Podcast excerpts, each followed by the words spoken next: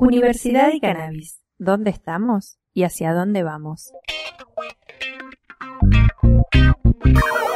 El proyecto de extensión Universidad y Cannabis lleva algunos años construyendo y deconstruyendo ideas en torno a esta milenaria planta. Con la Universidad Nacional del Centro de la Provincia de Buenos Aires como punto de partida, sus integrantes llegan a la región, al infinito y más allá.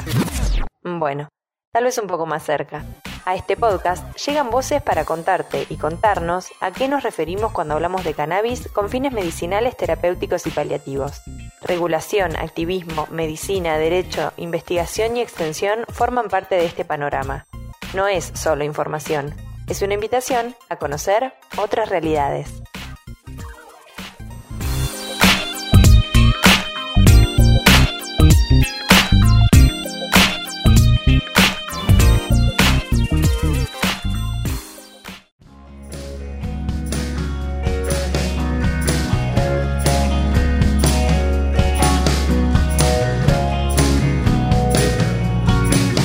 La búsqueda de una mejor calidad de vida, los usuarios y usuarias de derivados canábicos buscan el acompañamiento médico.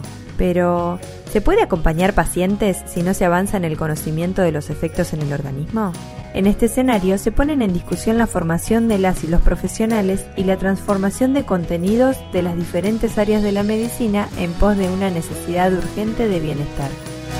En el episodio de hoy hablaremos sobre cómo se posicionan las y los profesionales de la medicina que acompañan a sus pacientes en este recorrido y cómo entran en juego distintos factores desde un análisis antropológico.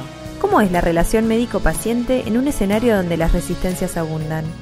¿Cómo juega el prejuicio en todo esto? Desde Orabarría escuchamos al antropólogo Marcelo Sarlingo y al médico clínico Enrique Vintana y desde Capital Federal a la doctora Romina Montiel del Instituto Oncológico Rofo.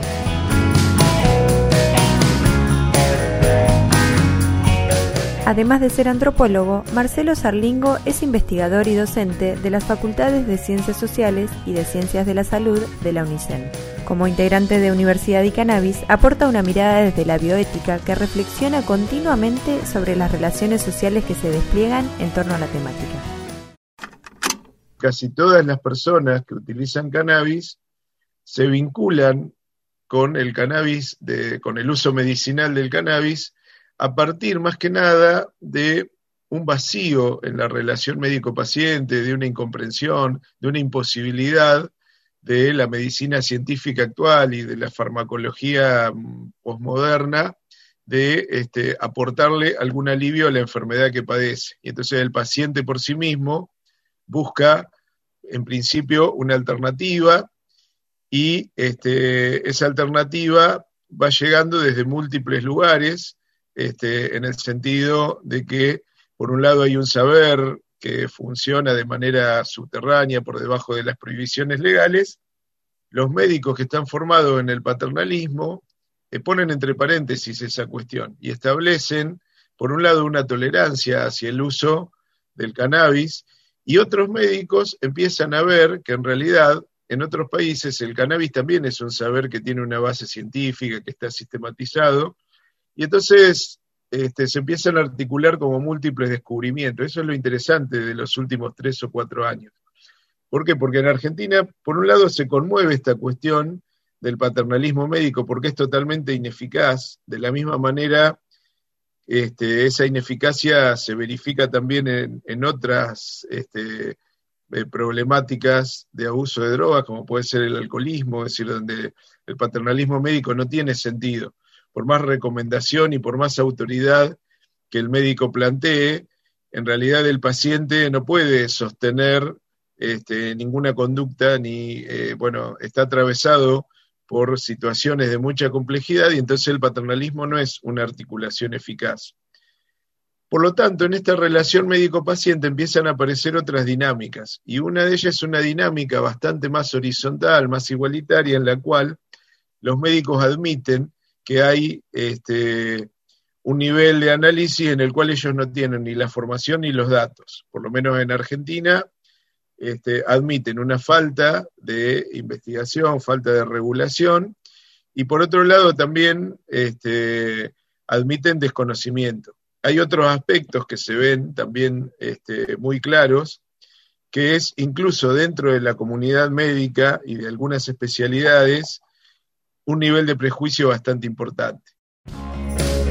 En el corto pero intenso recorrido que la Argentina ha realizado durante las últimas décadas, se puede decir que están dadas las condiciones para afrontar el desafío de ir en busca de una mirada integral de la salud que exceda lo estrictamente biológico en todas sus disciplinas. El siglo XXI se está pensando en una forma, digamos, de eh, abordar la enfermedad que sea mucho más integral y que los niveles de análisis este, incluyan los aspectos biopsicosociales, es decir, que esté el nivel biológico, la dimensión psíquica de la enfermedad, que aunque sea biológica, tiene un impacto en la construcción de la psiquis del paciente, y la cuestión social en el sentido en que los mensajes, el lenguaje con que se describe el padecimiento y los vínculos que el individuo construye con la sociedad se dan en esa dimensión, es decir, en las maneras en que la persona se relaciona con su grupo inmediato, es decir, con su familia, con el grupo de pares, con amigos, con, bueno, todo aquello que tiene que ver con las dinámicas de la vida social, ¿no? Las maneras en que se construyen el estatus y el rol. Todo eso juega un papel en la enfermedad y con el cannabis se pone en cuestión de una manera interesante porque en realidad, por un lado, este, muchos desarrollos de incorporación terapéutica, este, en principio los hacen los pacientes por su cuenta, como forma de autoatención, pero también como una forma de este, experimentación y de búsqueda, de búsqueda no solo de una curación sobre la enfermedad, sino de un alivio, de un bienestar. Y el sistema médico aparece después. Muchos, muchos médicos recuperan esas experiencias y otros médicos en realidad este, empiezan a formarse más tarde cuando ven que hay una demanda social. Ese es el momento en el, en el que estamos ahora, es decir, hay este, situaciones, yo te diría en todo el país, este, en donde la medicina se ha articulado a hacer un seguimiento y un acompañamiento de cada paciente y de repente encuentra en esa situación una nueva fuente de aprendizaje en el área de cuidados paliativos del Instituto Oncológico Rofo trabaja la doctora Romina Montiel, médica egresada de la UBA. Se especializó en esta disciplina a lo largo de su formación y su experiencia en el uso del cannabis como tratamiento para el dolor nos reúne a escucharla en este podcast. En cada grupo de cuidados paliativos hay diferentes eh, tipos de, de, formaciones y disciplinas de acuerdo con lo que se cuente. En nuestro caso, y por ahí sí recordar que los cuidados paliativos son un cuidado integral del paciente que tiene una enfermedad característica que es que tiene, lo limita en su vida en general se suele em, como asociar a los cuidados paliativos con aquellas enfermedades que no tienen un tratamiento curativo exclusivamente, entonces lo que apunta justamente el tratamiento es a paliar la enfermedad y a modificar el objetivo justamente apunta a mejorar la calidad de vida. Entonces, en mejorar la calidad de vida no solamente se incluyen los tratamientos más eh, tradicionales o ortodoxos, sino todo aquello que el paciente dice que le mejora la calidad de vida, obviamente porque es un concepto muy subjetivo. Entonces ahí, desde ahí, eh, todo lo que tiene que ver con el cannabis medicinal es mucho más fácil de incorporar, por lo menos me pareció que para otras disciplinas no fue a nosotros que somos partes de cuidados paliativos una cosa mucho más amena. La experiencia que el Instituto de Oncología ROFO realizó desde cuidados paliativos fue clave para continuar formándose en la temática.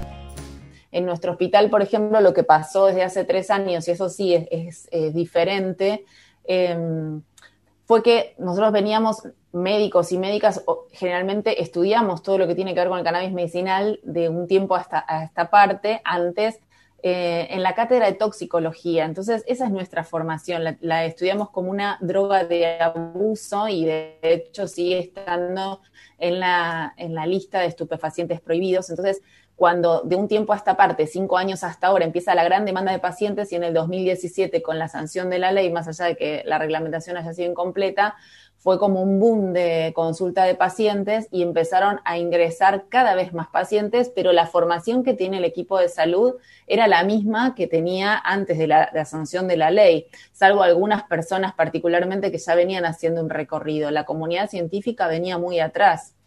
Eh, entonces nosotros como equipo lo que intentamos hacer fue primero hacer un diagnóstico de situación de lo que nos venía pasando, es decir, todos los oncólogos nos derivaban pacientes que no solamente tenían características de cuidados paliativos, sino que venían solamente a consultar por cannabis.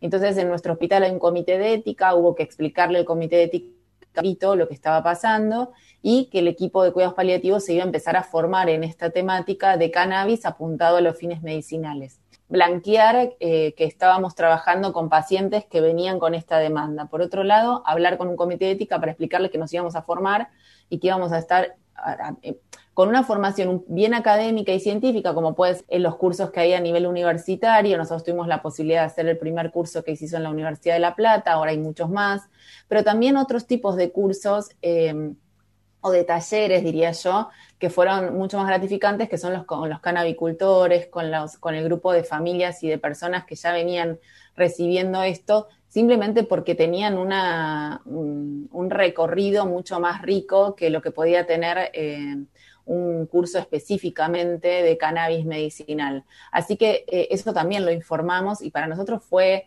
Está bien que es un equipo muy abierto, pero fue algo em, innovador porque de pronto estábamos hablando con canabicultores que nos hablaban de la planta, nos mostraban cómo era la planta, aprendimos de vaporizadores con el uso del paciente, fuimos a talleres de autocultivo donde, donde justamente los pacientes y los familiares recibían la información de estos cultivadores solidarios y de estos grupos de familias, entonces también sabíamos qué es lo que estaba recibiendo el paciente pero no como una cuestión paternalista, por lo menos en nuestro caso, de control, sino también para entender cuál era el lenguaje que se utilizaba y, si es verdad, y obviamente nuestro rol es acompañar y disminuir riesgos en salud, ver de qué se trataba eso. Pero la verdad que la, la estrategia fue un poco el acompañamiento y también informar lo que hacíamos. A partir de ahí, eh, nuestro servicio, por ejemplo, de cuidados paliativos, puso un cartel grande que en la sala de espera es un cartel que dice si usted está consumiendo en este momento cannabis medicinal, informe al, equipo médico que lo va a atender. Simplemente porque muchas veces, si bien en paliativos los pacientes son más eh, abiertos a contarnos otras medicinas que están usando, a veces la gente no se animaba por la, por justamente por lo ilegal, por eh, porque muchos médicos le han dicho también que no sirve para nada. Eh, bueno, depende. Entonces, la realidad es que nosotros preferimos blanquear esto, eh, ponerlo en la sala de espera, entonces el paciente venía, lo refería, nosotros lo anotamos en la historia clínica desde el primer momento, eso ya no se discute, se sabe que obviamente que es un derecho del paciente que esto esté registrado en la historia clínica, porque también si hay efectos, tanto como si hay efectos adversos, también si hay efectos positivos, me parece que eso es como algo eh, fundamental para el aporte de la investigación clínica, preclínica, etcétera. El médico Enrique Vintana es director de la Clínica María Auxiliadora de la Barría y uno de los profesionales que en la ciudad apoya y acompaña a pacientes en el uso de cannabis. Para el profesional es fundamental dejar de hablar de gotas y buscar una dosificación efectiva. ¿Cómo empezó a vincularse con el tema? Entendí que era el momento, fue más o menos hace unos dos años y medio, eh, ya estaba legalizado Uruguay y, bueno, creí que era el momento y justo hacía su aparición Gastón este, a través de la facultad. Eh, yo tenía contacto con un laboratorio que trabaja con nosotros de biología molecular ligado al ADN del ser humano. Entonces, bueno, me acerqué a Gastón, que estaba también este, con Emilio Hurtado a través de Cannabis Activa. Así que, o sea, lo que tenía muy en claro, eh, primero que lo que se hablaba en ese momento se hablaba en gotas. Y digamos, no hay pensamiento médico científico en gotas. En gotas, quién lo hizo, qué sepa, qué método utilizó, cuánto activó. O sea, son todas cosas que a mí me interesaban saber era un conocimiento que no lo podía comprar si no tenía que verlo. Esa era una parte y segundo, eh, o sea, acá disponíamos de un equipamiento en la facultad de la cromatografía y para nosotros era una herramienta para hablar en miligramos. O sea, eso era, eso era básico. O sea, no hay evidencia médica si no hablamos en miligramos. Y en la medida que hablas en gotas, el conocimiento se banaliza y no avanza. Si bien fue el paso inicial que dieron todos los cannabicultores, que es fundamental, eh, pero, digamos, las ciencias médicas tienen que dar el segundo paso. Y los médicos, por una cuestión de formación, no van a entrar si no hablamos en miligramos. Eh, o sea, yo los podía analizar porque tengo una experiencia previa como médico y porque conozco el cannabis. Entonces, como te decía, o sea, tengo muy en claro desde hace mucho tiempo los beneficios y los efectos adversos. O sea, es un conocimiento que vos lo tenés que tener en la primera entrevista porque el paciente trae preconceptos del uso, entonces son, este, así como tenés que explicar en la primera entrevista, eh, digamos que esto no es magia, desde cuándo está disponible este conocimiento, cómo funciona, y después romper mitos con respecto al canal. Vintana acompaña a cerca de 200 personas de Olavarría, pero también de toda la región e incluso de otras provincias. En los casos en que no pueden encontrarse en el consultorio, lo hacen a través de la virtualidad. ¿Cómo es el acompañamiento? ¿Cómo transforma esto su práctica médica diaria? Decidimos ir desde la semilla hasta el paciente. Así que verificar todo el proceso y sobre todo poder tener un producto estandarizado que la respuesta la ibas a tener en los pacientes y que tiene que ser la interpretación de que es un producto médico. O sea, un producto médico que para acceder tenés que pasar por una historia clínica, después tenés que contestar un cuestionario de cuidados paliativos, después tenés un laboratorio que lo vas a usar en algunas patologías solamente, y después vas a ir cotejando en cada entrevista cómo evolucionan los ítems que tenés en cuenta. Confeccionás esta este, historia clínica inicial y después me manejo con telemedicina y controles periódicos para ver, bueno, si cuántos puntos bajas en cuanto al dolor, en cuanto a la ansiedad, cuánto mejoras el apetito, cuánto mejoras el sueño. O sea, la idea es aplicar el mismo método para, este, para todos los pacientes. Eh, utilizo tanto aceites como tinturas. Y en la medida que nosotros hablamos, muchos médicos se suman. La medida que hablamos en gotas, no se suman los médicos y si te sumas, te sumas con temores. Creo en esta etapa eh, que tiene el principal valor, ya te digo, de ir de la semilla al paciente, porque creo que todo el proceso eh, tiene mucho valor. Y nosotros tenemos que trabajar al lado del canadicultor. El canadicultor para nosotros es la otra mano y el apoyo de la clínica en cuanto a la evidencia, que serían todas las patas que necesitamos, o sea, en ese sentido trabajamos este, junto con ellos, como para después poder bajar eh, la línea a clínicos, médicos de familia y a las distintas especialidades.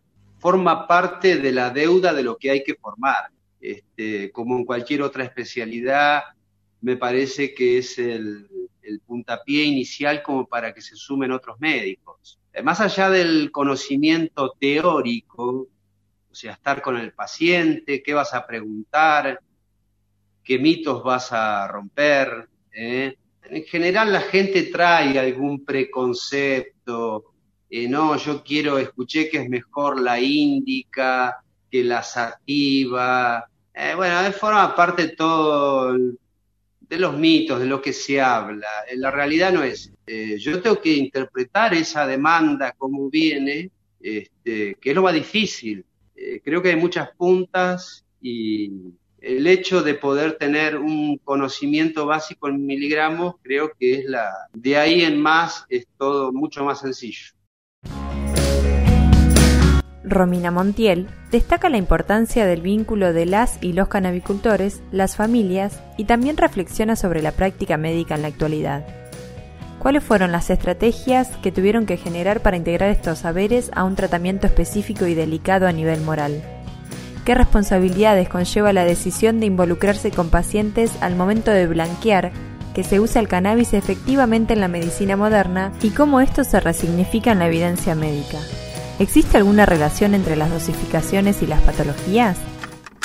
Nosotros particularmente, como somos un hospital de universidad, pudimos empezar a hacer diferentes trabajos, más que nada observacionales, retrospectivos, pero eso nos permitió de alguna manera poder eh, trabajar libremente con pacientes y familias. Nos ha pasado en el transcurso de todo, de todas, em, de todo este tiempo es que hay eh, muchos pacientes y familiares que obviamente han sido de alguna manera abandonados por ciertas comunidades científicas, porque obviamente al desconocer esta situación, el mensaje es, bueno, yo de esto no sé, o no hay evidencia, que se ha escuchado bastante, o no está aprobado, o no es legal. Entonces, bueno, el paciente viene con una expectativa, con un frasquito de algo que capaz que sí le está haciendo efecto o capaz que no, em, pero de alguna manera con diferentes puertas cerradas. La médica le habla a las y los pacientes. Entonces, eh, nuestra dinámica es, obviamente, hablar de las expectativas, siempre transmitirles que lo vamos a acompañar, que vamos a tratar de disminuir los riesgos en salud. Esto de riesgos en salud tiene que ver más que nada con que puede ser que el paciente a lo mejor esté recibiendo algunas otras medicaciones con las cuales el cannabis tiene algunas interacciones comprobadas. Otras están por estudiarse, o sea, la realidad es que es esa. No sabemos todas las interacciones que tiene la planta de cannabis. De hecho, en el ROFO hicimos un trabajo con la Universidad Nacional de La Plata. Em, que, era muy es muy chiquito, bueno, para algunos puede ser muy grande porque tenemos una casuística de muchos pacientes, estudiamos más de 300 pacientes, en los cuales pudimos analizar ciertos cannabinoides de la planta. Entonces eso nos permitió de alguna manera conocer ciertas dosis, pero no dosis de cannabis, sino dosis de cannabinoides, que es diferente. Claro, en realidad, o sea, hay pacientes que tienen muy baja dosis de estos cannabinoides, pero tienen una buena respuesta y al revés, o sea, como que no fue muy lineal nuestro, por lo menos nuestro, nuestra observación. Y una de las eh, teorías es que existen en la planta otros tipos de componentes, como los flavonoides, los terpenos y muchísimos otros que desconocemos y otros cannabinoides que no los podemos medir y que probablemente en el paciente produzcan o no un cierto efecto. Entonces eso es algo que se charla. Pasa que obviamente para, para la comunidad exclusivamente científica esto es algo que nos pone en, un, en jaque, si se quiere, y en en la posibilidad de tener que cambiar este paradigma para lo cual nosotros antes teníamos siempre una dosis, o sea, yo puedo saber cuál es la dosis de un antibiótico para una infección o la dosis de analgésicos para determinada situación y en cannabis no, no reconozco una dosis exacta.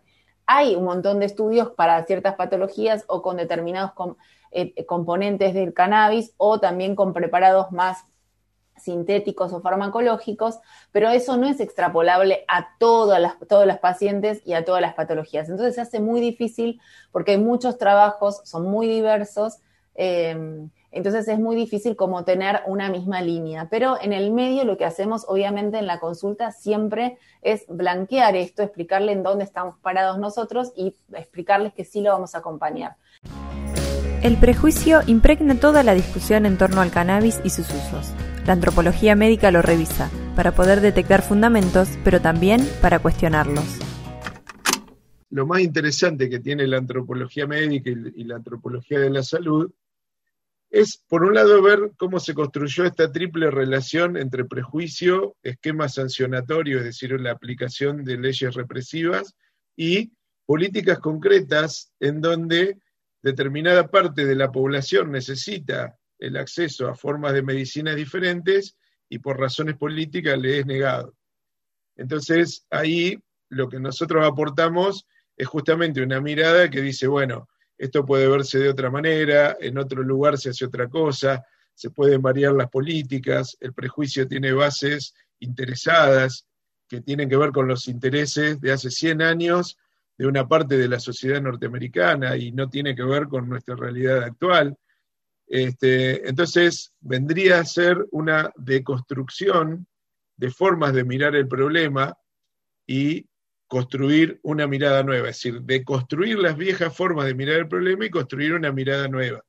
¿Cuánto habrá aportado el saber popular a la temática que nos convoca? ¿Y qué análisis puede hacer la antropología de esto?